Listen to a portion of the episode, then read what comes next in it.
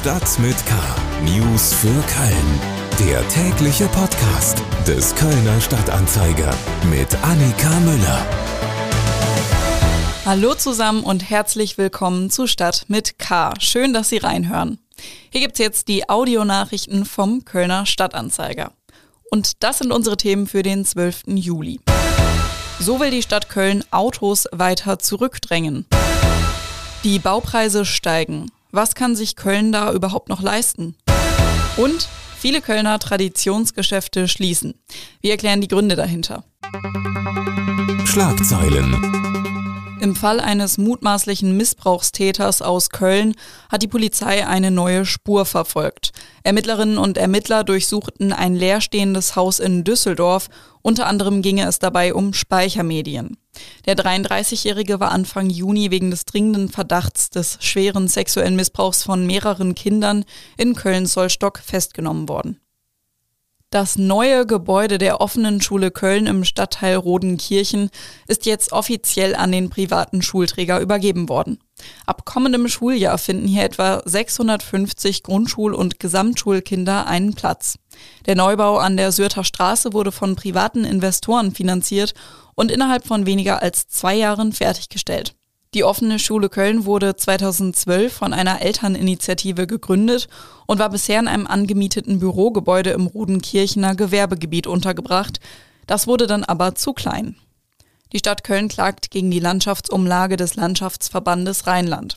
In diesem Jahr soll die Stadt als Mitglied des LVR rund 427,5 Millionen Euro an den Verband zahlen, damit der sich um seine Aufgaben kümmert, wie etwa die Behinderten- und Jugendhilfe. Das hält die Stadt für zu viel und wehrt sich dagegen. In letzter Konsequenz könnte es auch Steuererhöhungen für die Kölner Bürger bedeuten. In Köln einen Parkplatz zu finden, kann sehr lange dauern und viele Nerven kosten. Wir kommen zu den Themen, die wir etwas ausführlicher besprechen wollen. Köln. Ich hatte ja gestern schon in einer Nachricht erzählt, dass es weniger Parkplätze auf der Fenloer Straße geben soll.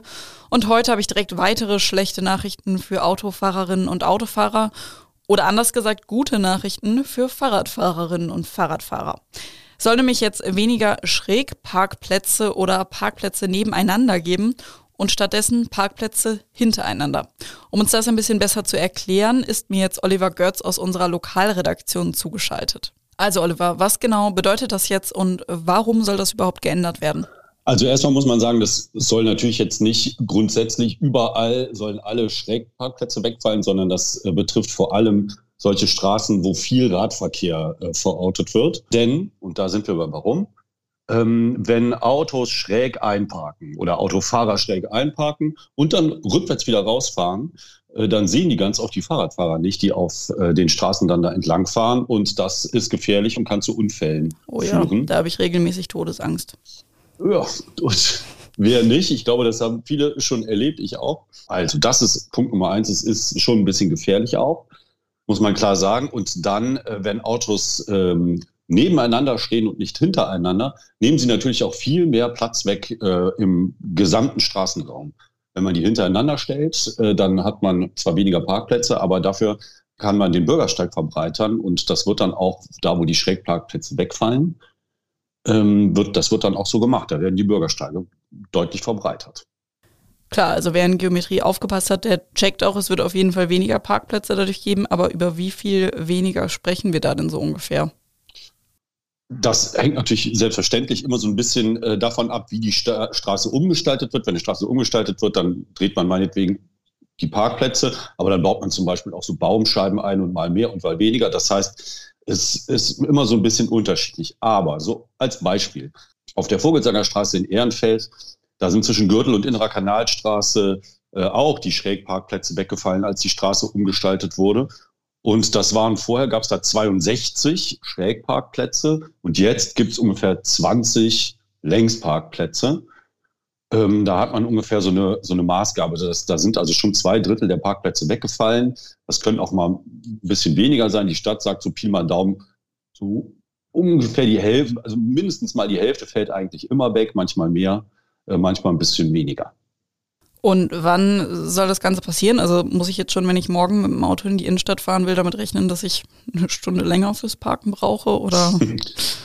Ja, das kommt darauf an, wo du parken möchtest. Also mit dem Auto in die Innenstadt fahren, wenn ich das mal so sagen darf, ist ohnehin keine gute Idee. Hm.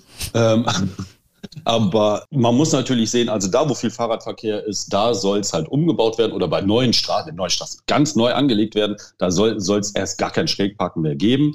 Ähm, das wurde in der Vergangenheit schon gemacht. Ich habe das Beispiel Fenloher Straße genannt. Das wird aber auch in Zukunft gemacht. Da gibt es dann Beschlüsse der Bezirksvertretungen der einzelnen Bezirke. Die Politiker äh, müssen dann darüber befinden, ob sie das so wollen oder nicht. Ähm, das heißt, es passierte schon.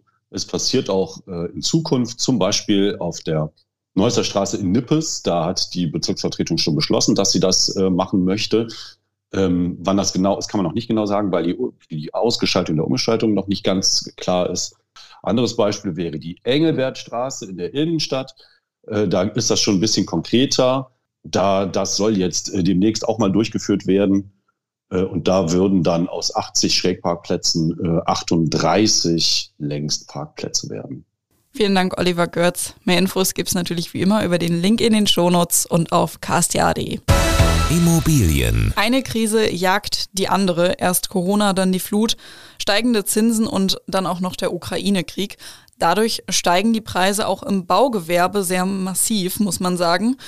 Und laut des Hauptverbands der deutschen Bauindustrie haben Städte und private Unternehmen schon auf die Bremse getreten. Wenn man sich mal die Zahlen, also die Bauaufträge von April 2021 und April aus diesem Jahr anguckt, dann sieht man, beim Wohnungsbau gibt es ein Minus von 17,4 Prozent, beim Hochbau sind es 15,3 Prozent und auch der Straßenbau ist zurückgegangen, da sind es 13,6 Prozent. Mir sitzt jetzt Matthias Hendorf aus unserer Lokalredaktion gegenüber.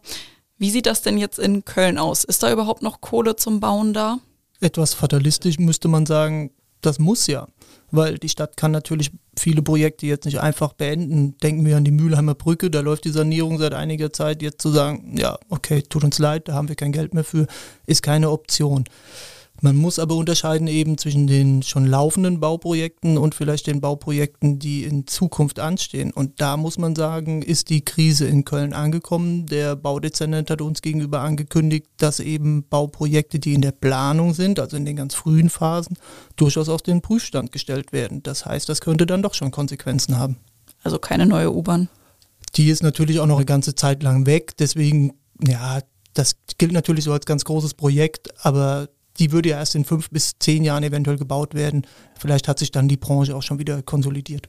Wir schauen erstmal auf die etwas drängenderen Sachen und da fällt einem ja auch als erstes der Schulbau ein. Allein wenn wir gucken, wie das jetzt äh, vor dem jetzt startenden Schuljahr lief mit der Lotterie. Ähm, wir haben zu wenig Schulplätze in Köln, da muss eigentlich was gemacht werden. Gibt es noch genug Geld, um neue Schulen zu bauen? Naja, der, die Stadt sagt, ja, ist keines der Schulbauprojekte wird in Frage gestellt.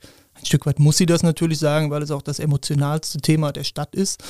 Ähm, aber sie hat halt angekündigt, dass sie die Preise mitgeht. Und das ist vielleicht das äh, Credo, was sie ausgibt. Die, der Schulbau bleibt Option Nummer eins. Wir machen das.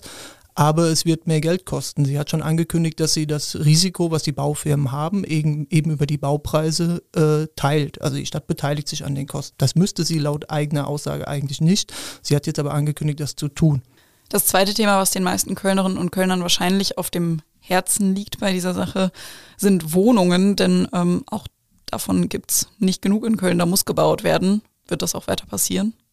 Das wird weiter passieren, aber der Wohnungsbau stockt, das sagt auch das städtische Wohnungsbauunternehmen GAG. Man merkt die Krise überall. Es gibt auch wenig Fachkräfte. Das Problem wird sich noch verstärken. In den vergangenen Jahren sind in Köln weniger Wohnungen als äh, geplant gebaut worden. Äh, mittelfristig sollen es 4000 im Jahr sein, langfristig 6000 im Jahr.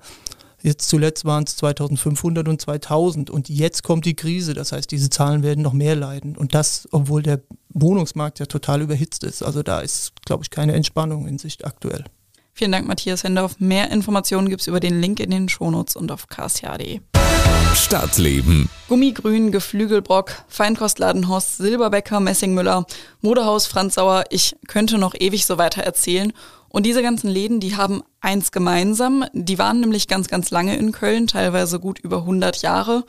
Und sie mussten in den letzten Jahren ihre Türen schließen. Mir sitzt jetzt Christiane Vielhaber aus unserer Lokalredaktion gegenüber. Woran liegt das, dass so viele Kölner Traditionsgeschäfte eben in den letzten Jahren schließen mussten? Also die Aufzählung hört sich natürlich jetzt erstmal erschreckend an, aber man muss bedenken, dass sich das natürlich in einigen Jahren entwickelt hat. Ähm, die Gründe, warum die Läden schließen müssten, sind sehr verschieden. Bei Gummigrün, was die Leute ja sehr beschäftigt hat, weil das so ein kurioser Laden war, der sogar in Reiseführern stand, lag es sicherlich auch am Sortiment. Äh, wer kauft so viel Gummi? Da muss man sich einfach fragen, warum hat das Geschäft so lange bestanden. Bei Geflügelbrock ist es anders, das hat sehr gut funktioniert. Die haben aber keinen Nachfolger gefunden, weil dieses Geschäft sehr, sehr schwierig ist. Man muss sehr viel Know-how haben über das, was man da verkauft. Silberbecker, Messing Müller, da lag es wahrscheinlich auch am Sortiment, weil die äh, einfach relativ hochwertige Waren hatten, die früher so für Aussteuer und so weiter gekauft wurden. Und das ist heute einfach nicht mehr so üblich. Man kauft sich nicht mehr das teure Silberbesteck. Bei Hoss an der Oper ist es auch ähnlich. Ähm, da gab es ja Delikatessen. Ähm, der Waldorfsalat war berühmt, aber die Besitzerin hat selber gesagt, die jungen Leute kommen nicht mehr so, weil die gehen dann doch in den Supermarkt und die sind ja auch immer besser ausgestattet. Ganz oft wird ja auch das Internet als Grund genannt, warum eben Einzelgeschäfte ähm, aus den Innenstädten verdrängt werden. Ist das ein Grund oder sind es eher die Sachen, die du eben gerade auch genannt hast? Also das äh, Internet kann ein Grund mit sein, ist aber nicht der entscheidende. Das sagt auch Ulrich Soenius, der Direktor vom Rheinisch-Westfälischen Wirtschaftsarchiv, mit dem ich gesprochen habe. Das online kann sogar eine Chance sein, zum Beispiel für Antiquariate, die ein besonderes Buchangebot haben. Ähm, es ist doch meistens das Sortiment und die Frage der Nachfolge und die Frage der Moden, die sich einfach verändern. Apropos Mode, ist das dann die Zukunft von Köln, dass es eben nicht mehr so viele Traditionsgeschäfte gibt, sondern eher neue Läden, die dann kommen, aber eben vielleicht auch nach zehn Jahren schon wieder gehen, weil einfach alles schnelllebiger wird? Das ist sicherlich ein Trend. Wir haben sehr viele Neueröffnungen in Köln, aber wir haben ja auch gesucht nach äh, Läden, die mehr als 100 Jahre alt sind und immer noch gut bestehen. Zum Beispiel ist das das Weinhaus Kleefisch, die Lengfelsche Buchhandlung oder Café Printen Schmitz. Und das sind sehr, sehr viele, die wir hier noch haben. Darum geht es dann ja auch im zweiten Teil deiner Serie, den es dann auch bald auf ksta.de gibt. Und den ersten Teil, über den haben wir ja gerade gesprochen und den habe ich natürlich auch in den Shownotes verlinkt. Vielen Dank nochmal an Christiane Vielhaber. Und damit sind wir auch schon wieder am Ende von Stadt mit K angekommen. Und wenn Sie an diesem Dienstag übrigens abends in den Himmel schauen, dann könnten Sie etwas Besonderes sehen. Da ist der Mond nämlich besonders nah an der Erde und bei diesen Wetterbedingungen könnte er dann auch sehr, sehr hell strahlen. Das nennt man Supermond.